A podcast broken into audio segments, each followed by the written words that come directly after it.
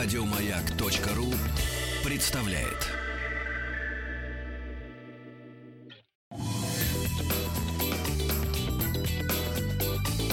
Радиомаяк.ру представляет.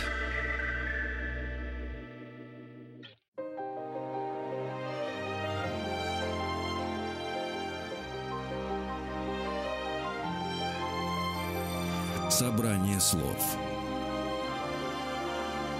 Фёклы Толстой Добрый вечер, это программа «Собрание слов». У микрофона Фёкла Толстая. И сегодня мы будем говорить о фигуре Владимира Гелеровского, знаменитого журналиста и писателя, которого все прежде всего знают, ну, наверное, это не только его знают, наверное, так и есть, как э, человека, который описывал город, описывал Москву, в конце 19-го, начале 20 века у Гелеровского день рождения 8 декабря. А, и вот в связи с этим мы и говорим сегодня с нашим гостем. Наш гость Павел Гнилорыбов, историк, сотрудник Музея Москвы. И э, надо сказать, что в комплексе Музея Москвы в прошлом году, по-моему, ровно год назад, как раз к дню рождения Гелеровского, открылся центр имени Гелеровского на Столешниковом переулке.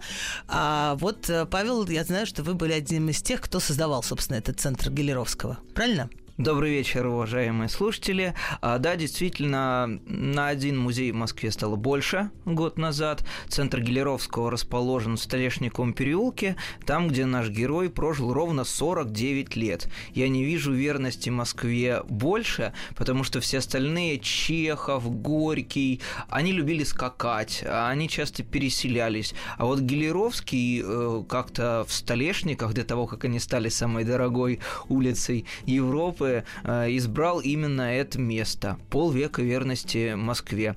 Но нужно сказать, что центр Гелеровского – это не музей-квартира какая-то привычная, это именно выставочный центр. Так что у нас огромное количество самых разных мероприятий, от детских до взрослых и академических. Вообще главная книга Гелеровского «Москва и москвичи».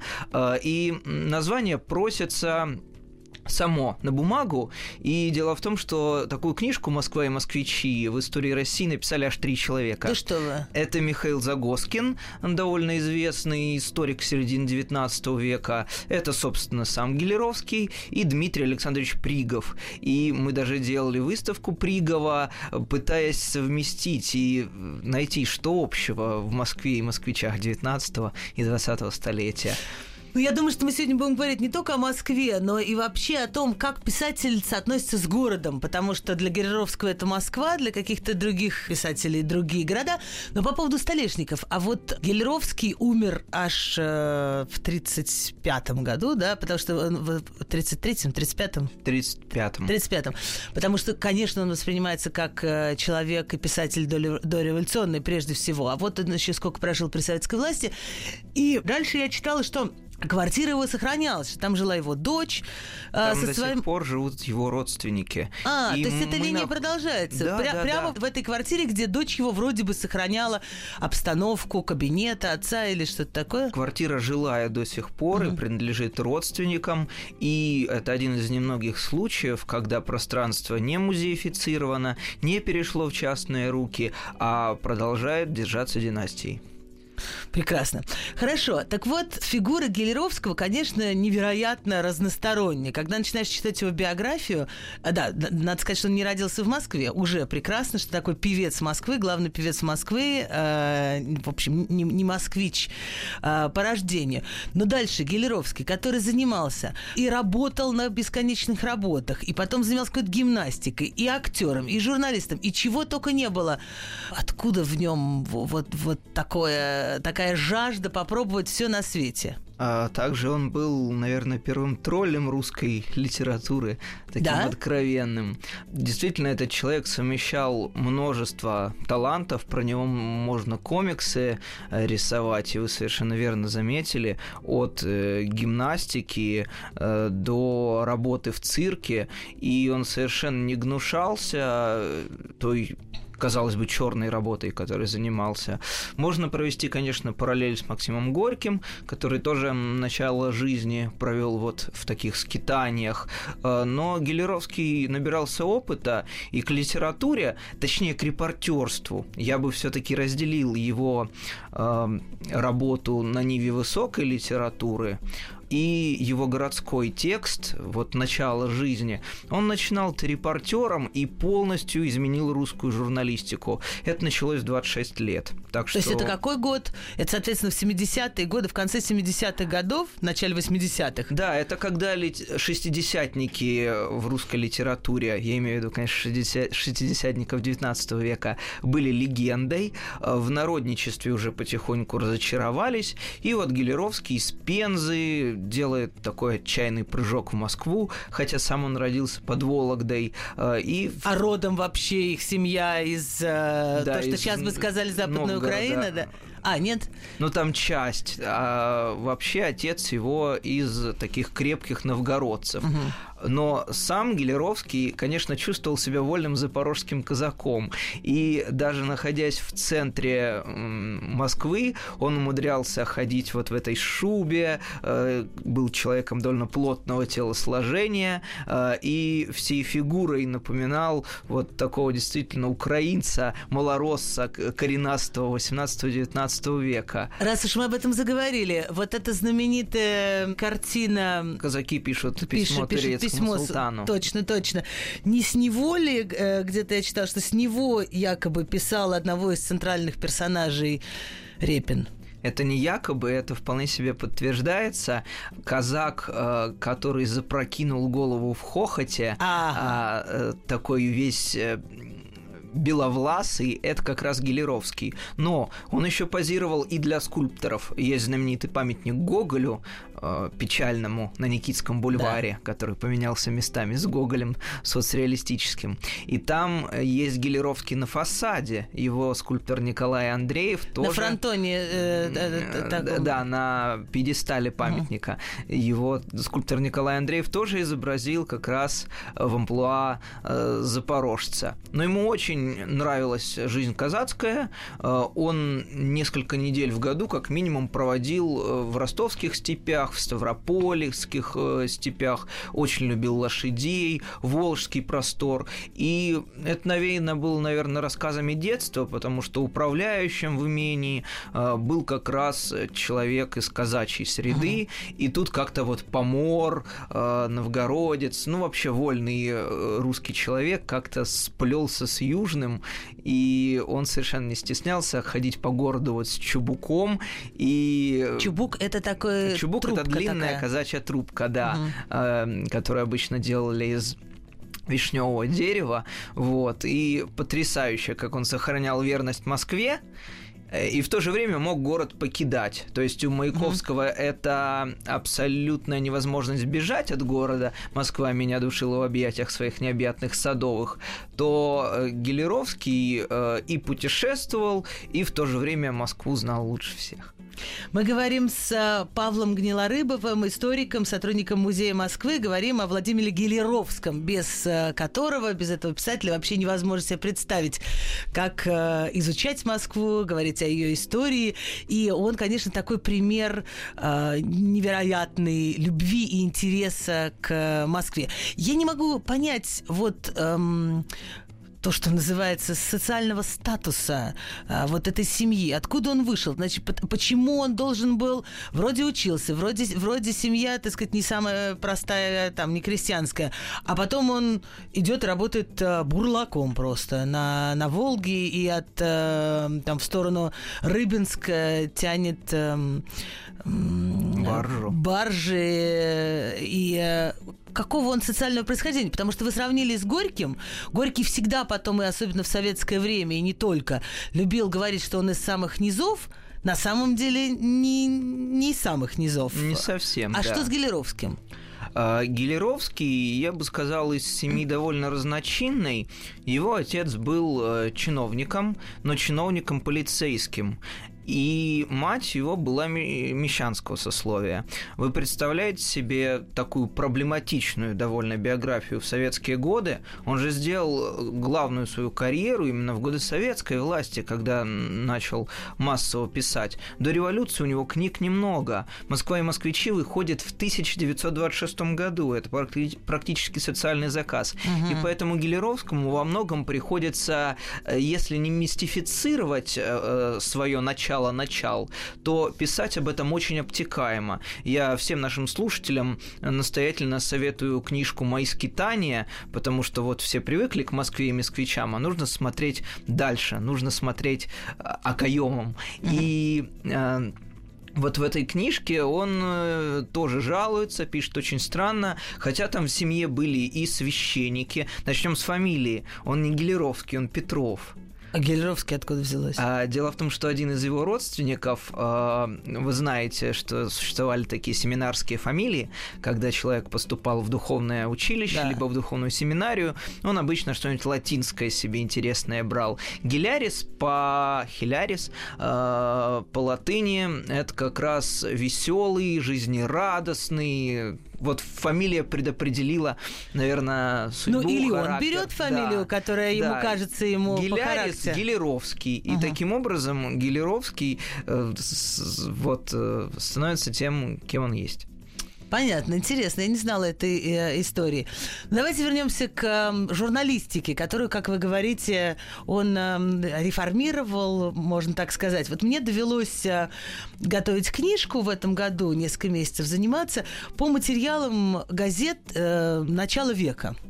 Э, и это, конечно, удивительное чтение, э, несколько впечатлений. Мы э, так, такую книжку, как жаль, что Толстой не арбуз, э, сделали о юбилее Толстого 1908 года. А, и даже вот это название, когда мы вынесли цитату, как жаль, что Толстой не арбуз, его нельзя разделить на две части, оно говорит о том, как смело, как хлестко, как ярко и, в общем, не жалея э, того, о ком, э, как бы не стесняясь, не жалея того, о ком писали, журналисты до революционной России вот э, изъяснялись. И второе впечатление, которое у меня от такого сквозного чтения газет, это то, что в газетах, э, видимо, из-за того, что нет никаких других каналов связи, невероятно подробно описывается все, что угодно. То, что сейчас, то, чего не было даже в советских газетах, то, что сейчас а, ну, я имею в виду не просто... нужно читать, особенно да, за обедом. Особенно за обедом, да.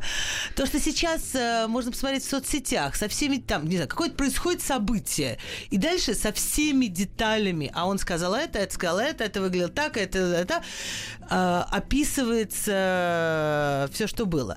А, вот, и э, чувствуется разница с тем, с тем, как сейчас, и в, и в яркости, и в свободе изложения. Гелеровский – отец городского репортажа, к которому мы привыкли. Он родился в 1855 году. Да. Кстати, он настолько все запутал, что дата его рождения точная.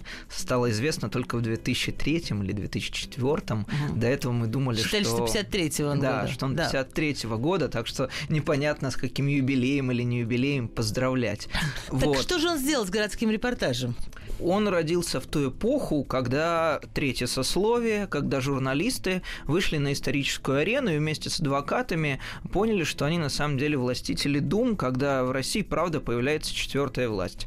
До Гелеровского журналисты были предельно ленивой братьей. Они занимались тем, что просто переписывали пресс-релизы, и, э, грубо говоря, если приходит э, из полицейского участка какой-нибудь э, отчет, то работа журналиста просто красиво его переписать. Не убита там э, девица стальки-то лет, а юная девушка 26 лет при полной луне э, и все такое. А Гелеровский заставил охотиться за информацией. Он первым понял, что информация капитализируется. Он первый на пожаре, он первый в театре, он первый даже на скучнейшем собрании городской думы, где может э, решаться какой-то важный вопрос. То есть он впервые делает то, что журналисты ноги кормят. Он впервые приходит и становится прямым свидетелем и считает а, необходимым быть прямым свидетелем а, того, что происходит. Да? Конечно. Более того, он умен и понимает, что один не охватит весь город. Он заводит агентскую сеть, начиная от полицейских и заканчивая там он театральными... сын полицейского критиками. Да, ему, наверное, легко договориться. А у меня папа полицейский, и вы мне... Это... И босики, и криминальные авторитеты тоже докладывают ему о чем-то а как докладывают? готовящемся. Понимаете, в конце 19 века преступники в России тоже хотели быть своеобразными Робин Гудами. Так. И поэтому, когда Гелеровский писал о них, они это воспринимали с э, некоторой долей э, уважения и даже зависти. Вот видишь, о нас в газетах пропечатано. Э, это служило символом того, что банда становится известной. Но вообще криминальное чтиво в конце 19 века э, било все рекорды по тиражам. Об этом еще Корней Чуковский писал, страшно возмущался вот этой пинкертоновщиной русской литературы. Подождите, но не то ли мы видели в там 90-е годы, когда можно было, когда пресса стала свободной, и когда можно было учреждать те или иные издания, сколько криминальной хроники э, появилось, сколько газет, э, которые писали именно о происшествии. А посмотрите, что... Я надеюсь, что сейчас эта волна спадает. Но посмотрите, что происходит с телевидением. Какие-то сплошные чрезвычайные происшествия просто нон-стоп. Я сам, как человек 91 -го года рождения, вырос на детективах серии Черный котенок. Так что, возможно, в гимназическом возрасте ничего против не имею. Хотя тот же Чуковский называл это литературой для троглодитов. Но видите, вроде мы не троглодиты сейчас. Гилеровский... А может, наоборот, еще больше, чем при Чуковском, не знаю.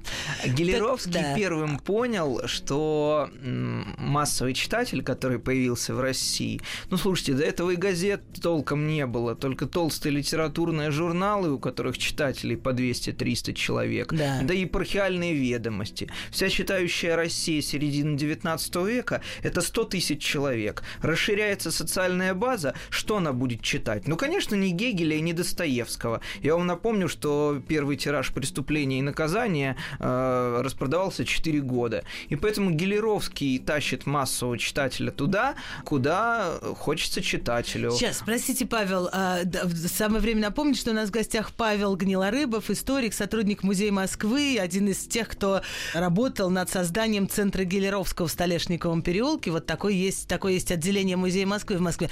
Смотрите, но здесь а, вы говорите о том, что расширяется э, аудитория, но при этом это же еще иногда имеет такие просто технические причины, что газеты стали, э, да, стало легче печатать газеты, книгопечатание идет вперед, они становятся становится дешевле, значит, аудитория становится более широкой. Тут еще и такая штука. Очень часто простые технические причины лежат э, в основании того, что вдруг хопс, и читающей публики стало в сто раз больше.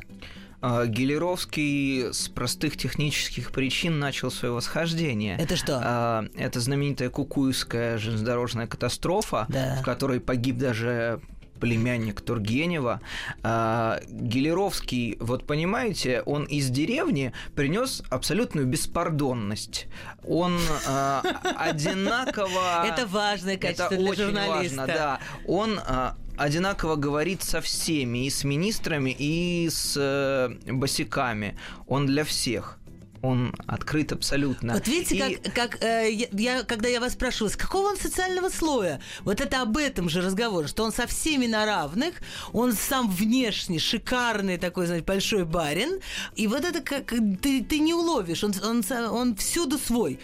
Да, я, простите, что вот. перебила. И человек, который цепляется к железнодорожному вагону незаметно и начинает строчить из э, ближайшего телеграфного аппарата на станции. И власть уже не может замять эту катастрофу. Дальше начинается 1880... Подождите, он просто был случайным свидетелем этой катастрофы, когда там что-то э, размыло пути, и поезд там размыло пути, э, поезд сошел да. с рельсов. И он случайно узнал узнает о том, что отправляется вагон Министерства путей сообщения, он цепляется к этому вагону, просто заходит внутрь, Да. и едет на место происшествия. Первым из журналистов, не чиновников, не членов правительственной комиссии, э, иначе бы мы о Кукуевке не узнали. Кстати, Толстой писал о Кукуевке даже э, в чем моя вера. Да, там упоминается Кукуевская железнодорожная катастрофа. То есть в свое время она всколыхнула русское общество. Гелеровский вообще непонятно, с какой стороны начинать его изучать. Э, Он и Вы на войне знаете, солдатом да. был, да, и русско-турецкую прошел. Павел, поскольку, поскольку мы не знаем, с какой стороны начать изучать э, Гелеровского, то мы сделаем небольшой перерыв.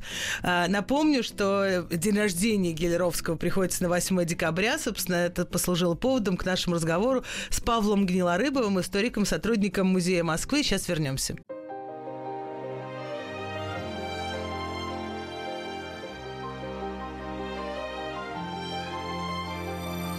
Фёкла Толстая и ее собрание слов. Это программа «Собрание слов». У микрофона Фёкла Толстая. И мы сегодня говорим о Владимире, э, о Вла- о Владимире Гелеровском. 8 декабря он отмечает свой день рождения. Родился он в 1855 году, хотя долгие годы считалось, что в 53-м. Ну, собственно, это не важно. А, И мы пригласили в нашу студию Павла Гнилорыбова, историка, сотрудника Музея Москвы, одного из эм, создателей центра э, Гелеровского в Столешниковом переулке, где он полжизни прожил. А, И там сейчас э, прекрасное выставочное пространство э, Музея Москвы. Павел, мы с вами остановились на том, что Гелеровский совершенно всеобъятен, и чем он только не занимался, и солдатом он был наемным в, в разных компаниях, правда? Не наемным солдатом он был вольно определяющим. А вольно определяющимся. Да, то есть добровольцем, Да. волонтером. Он воевал в русско-турецкую войну. А можно разве волонтерам говорить про солдата? Э, В 19 веке говорили. Ага, ясно. Да, волонтерский корпус вполне себе. Более того, Гелеровский считается... Сейчас привычнее доброволец. Да, Гелеровский считается автором текста. Тут можно еще его о поэзии поговорить.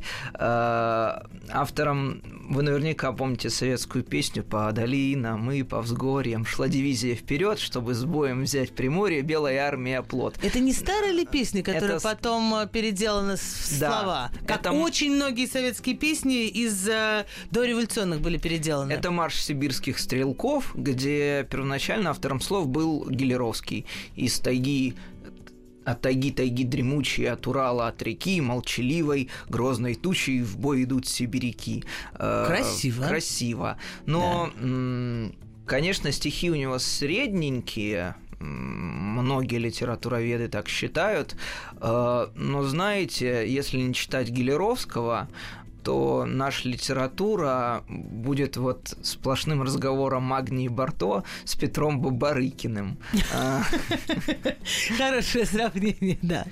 Он острый, он а, То есть он метеор, по-журналистски, э, а, подходит. Пришел в литературу. Да. И вот это его ребячество, просто приведу несколько фактов, оно проявляется до конца жизни, и оно ему ни разу не вернулось в виде какой-то колкости. Он отправляет письмо в Австралию, чтобы проверить, э, сколько почтовых штампов оно соберет. Дальше. У него начинают красть книги. Он И делает... оно возвращается потом, это письмо? Да, это письмо вернулось. Через сколько, интересно? Э, Я не помню точного срока, но, видите, человек ставил социальные эксперименты. Дальше. У него начинают красть книги из библиотеки. Проблема. Он делает экслибрис, очень красивый, э, с надписью «Это книга, украдена из библиотеки Владимира Гилеровского». Количество книг, которые э, возвращаются, увеличивается просто в разы.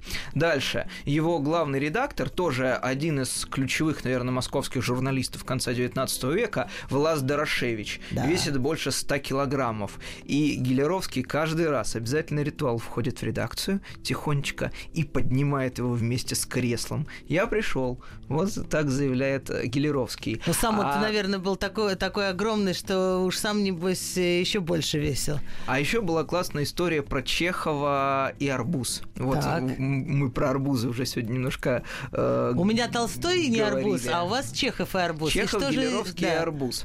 Чехов э, довольно сильно любил свои края, Донскую степь, хотя, понятно, уехал из Таганрога рано. Э, Но, тем не менее, осенью как-то захотелось ему соленого арбуза. Это традиционное блюдо, которое мы делаем на Дону. Я тоже вот из чеховских мест. И они купили э, на рынке соленый арбуз и везли его в трамвае в бумажном пакете. Сейчас, Кстати, простите меня, просто я не могу не спросить, поскольку я из других мест. Соленый арбуз это что? Это как, как соленая капуста, как соленые огурцы? Нет, это арбуз, который засаливают э, целиком, непосредственно как плод. Э, ну это... да, но, но его засаливают в бочке по принципу огурцов? В общем-то, да, Понятно. это хорошая закуска и вообще самостоятельное блюдо. Э, купили они этот полосатик, так. значит, Донской, едут в трамвае по нынешней улице Тверской, бывший Горького, бывший Тверской, и им надоело. Осень, склизко, они тащат этот арбуз, а у Чехова были с э, Гелеровским замечательные отношения. Они начинают этот арбуз перекидывать. Он им надоел, они уже не хотят э, его употребить э, под напиточек какой-нибудь горячительный. И Гелеровский предлагает, давай шутку разыграем. Они высаживаются на Пушкинской площади, на Страстной, и э, заявляют, это бомба ближайшему полицейскому. Место сразу оцепляется. А, саперов нет, вызывают пожарных. Пожарные сидели напротив Тверской 13, напротив Московской мэрии, ну то есть полкилометра им пройти. А, они увидели... Там, где сейчас памятник Долгорукову стоит. А, да, да, да, да. Они увидели, что это арбуз, конечно, знатно посмеялись, и потом удалились съесть этот арбуз все вместе в полицейский участок. Дальше. Сейчас а... я просто хочу, я просто хочу да. на полях заметить. Представьте себе эту историю сейчас. Ты подходишь к полицейскому и говоришь, что у тебя бомба. Приезжает полицейский, видит, что это не бомба, а арбуз хохочет и вас отпускают. Это нереальная история вот в, 20, в 21 веке, будь ты э, Гелеровский, известный журналист, э, кто угодно. Свинтили бы, положили бы морды в асфальт через секунду. Так. Да, так что здесь э, писательская Шутить братья так не надо. конца 19 века была немножко посвободнее. Не Хотя, счита... к сожалению, вот эта история, история с бомбами вообще и с убийствами, это, это, это вполне, было, вполне было реалиями того времени. Да, и нужно сказать, что у Гелеровского, у которого была шикарнейшая многокомнатная квартира в Столешниках, Гелеровский устроил лазарет для раненых в декабрьском вооруженном восстании в 1905 году. Они все были за революцию, они все считали это какой-то студенческой шалостью.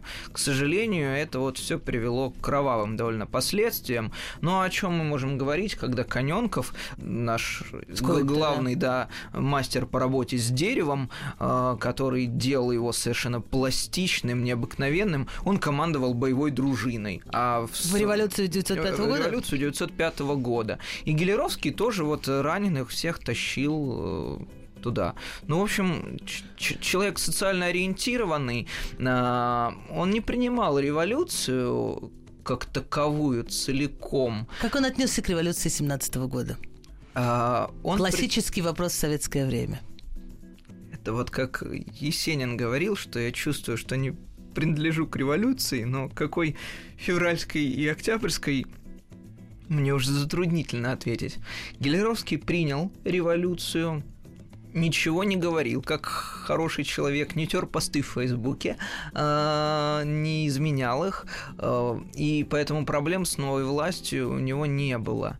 Опять же, новая власть э, подарила ему возможность писать книги, он ведь, в принципе, от Москвы э, отрывается в последние 15 лет своей жизни.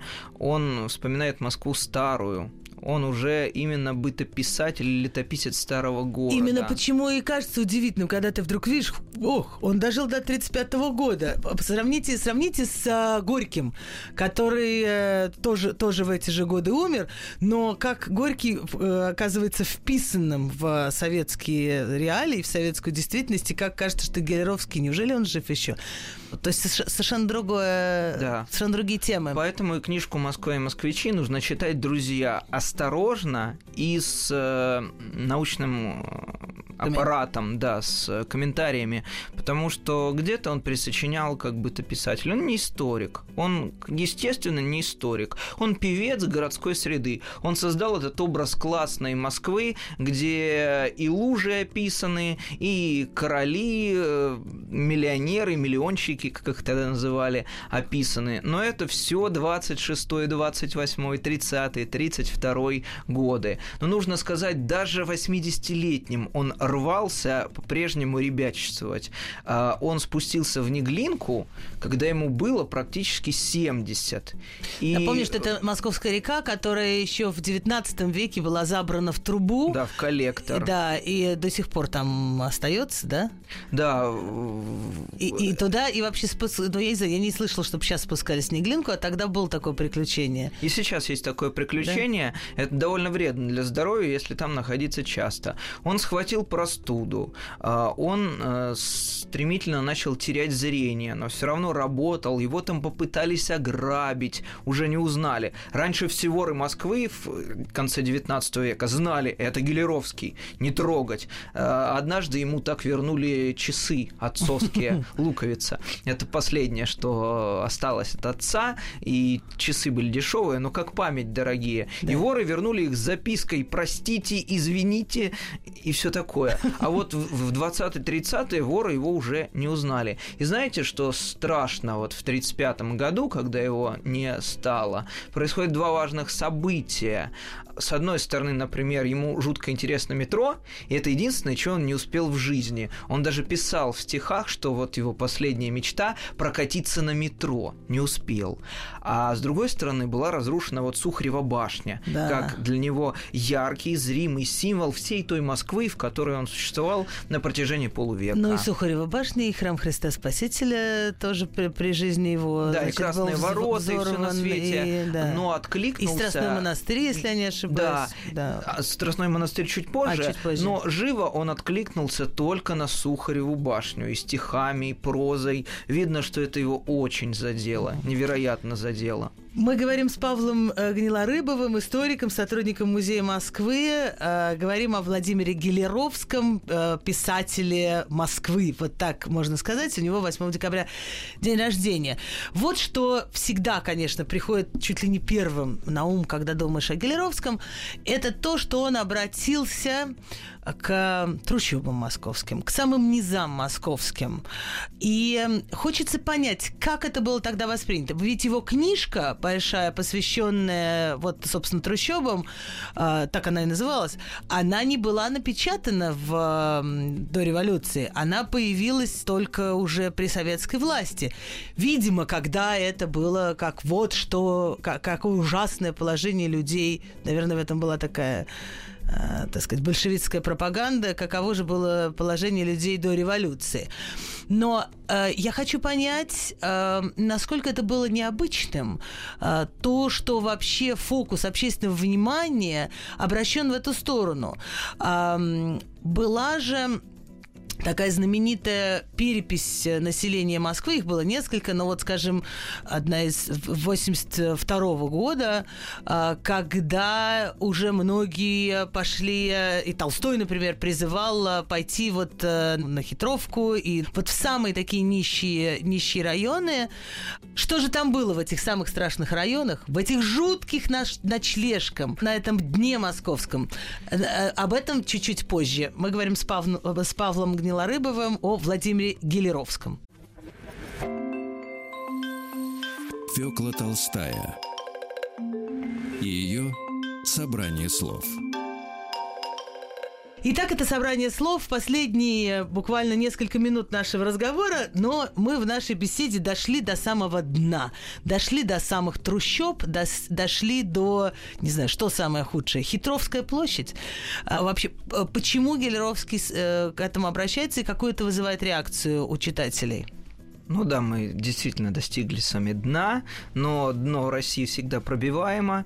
И, снизу все время стучат? Да, снизу все время стучат. И Лев Николаевич э, вместе с Гелеровским здесь даже географически пересекаются вот в пространстве хитровки. Для них э, очень важен этот район. А, но я сразу скажу, хитровка как э, преступный район очень сильно, наверное, преувеличена писателями как раз народническими гелеровского такого толка конца 19 века. Все окраины Москвы, возьмем ли мы там Черкизово или там современную автозаводскую, они все были примерно одинаковые. Один и тот же рецепт. 1861 год, освобождение крестьян, а, в город идут их десятки, десятки тысяч, и возникают э, рынки рабочей силы. Хитровка не была из чадия МАДа. Те, кто читали мемуары, точнее не мемуары, книжку Гелеровского, собственно, «Москва и москвичи» в 30-е 40-е годы, говорят, помилуйте, у нас, да, было опасно, но не настолько. Многие трактиры, которые упоминает Гелеровский, вообще ни в каких других источниках не упоминаются. Но Ты ж... присочинил? Присочинил. Жизнь была волчья, жизнь была страшная, жизнь впервые, когда человек человеку волк, когда город действительно становится городом желтого дьявола, хотя это совершенно другой человек в отношении другого населенного пункта сказал. Ну вот смотрите, вот даже та перепись, которую вы упомянули, в которой участвовал Лев Николаевич Толстой, она что показала? 74% жителей Москвы пришлые, они не родились в городе, даже в первом поколении. То хорошо, есть вот этот это спор... же нормально, это же нормальная или ненормальная статистика для большого, почти столичного, тогда не столичного, сейчас столичного города. А сейчас в Москве разве сейчас не, не Москва такое? растет не такими темпами, и для людей это было ударом по голове, когда вместо двухэтажной привычной Москвы там с черемуховыми садами возносятся доходные дома шести-восьмиэтажные, появляются вот эти трущобы, где сдавались даже не койка-места, где иногда сдавалась даже половина койки человеку. Но... И кто с тобой рядом лежит и делит Непонятно, да. И даже вот на хитровке э, в Ши, главная городская вот про проблема. Рубаха с овшами, э, извините, 5 копеек, рубаха пропаренная, прожаренная, без вшей, 15 копеек. Вот. Разница в цене в три раза. То есть э, в общем описании фабуле своего произведения, наверное, Гелеровский прав, а в частностях не очень. Так что здесь нужно дважды, трижды все перепроверять.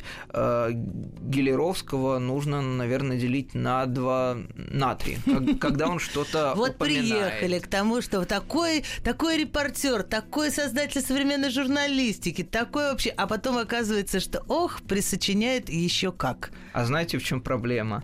А, дело в том, что когда ты пишешь, там, я не знаю, о собрании городской думы да. или об открытии новой церкви, это одно. Раньше ведь платили построчно, когда Дюма начали платить построчно, он тоже свои произведения стал писать гораздо дольше и гораздо, гораздо объемнее больше, они да. становились, да. Гелеровский, где на пожарах, сообщения об изнасилованиях, о наводнениях, о трущобах. Э, ему самому не всегда нравилось шляться по трущобам. Э, дело в том, что он часто приносил болезни оттуда. Вот, например, один из членов семьи заболел скарлатиной. Но было в этом болезнь. то, что он обращает э, внимание общества на э, этих людей, на эти места для того, чтобы что-то что поменялось. Ведь мы сейчас именно так об этом говорим. Сейчас благотворительные организации э, идут, э, там занимаются проблемами бомжей, как мы сейчас говорим, э, и людей бездомных, э, как, наверное, наверное, правильнее говорить, для того, чтобы им помочь, а это... не просто, чтобы их описать э, и купили эту газету и прочитали. Понимаете, это была скорее... Не просто чернуха. Это была гламурная благотворительность. А, вот, скажем, приехала и, условно, Елизавета Федоровна спасла 20 детей, а еще 200 их там осталось на хитровке. А что, не надо спасать 20, а... если ты не можешь спасти всех? Ну, Гелеровский не призывал к коренному решению проблемы, это обычная теория малых дел. Но спасибо ему за это. Он обращал вообще внимание на все. Даже, например, он обратил внимание на то, что в Москве ловят дорогих собачек, да. и потом их везут э, в деревню Котлы, да. нынешний район Котловка, да. застроенный обычными пятиэтажками. Вот. И э, там потом приезжают владельцы, выкупают этих собак. И экология у него есть, и забастовки. Это очень похоже на современную историю, да, да. Что, что в московском бюджете огромные деньги тратятся на бездомных собак, и, и в общем, не всегда, не всегда самым рациональным способом. А вот это выкупают за деньги, это как машины эвакуируют, мне кажется. общем, такой же, такой же тип рэкета, да. Российская империя была Титаником, и множество айсбергов пробивало это судно. Гелеровский писал о том, что пробило там, там, там, там, но он был не в состоянии, к сожалению, заткнуть все щели. Кроме этого, он был гедонистом, и жить ему нравилось тоже. Спасибо большое. Я благодарю Павла Гнилорыбова за такую замечательную э, метафору в конце нашего очень интересного и живого разговора о Владимире Гелеровском. Собственно, я надеюсь, что мы вот эти традиции репортажей, традиции так, э, интересной беседы, которые он закладывал, не подвели мы э, Гелеровского. Спасибо, всего хорошего.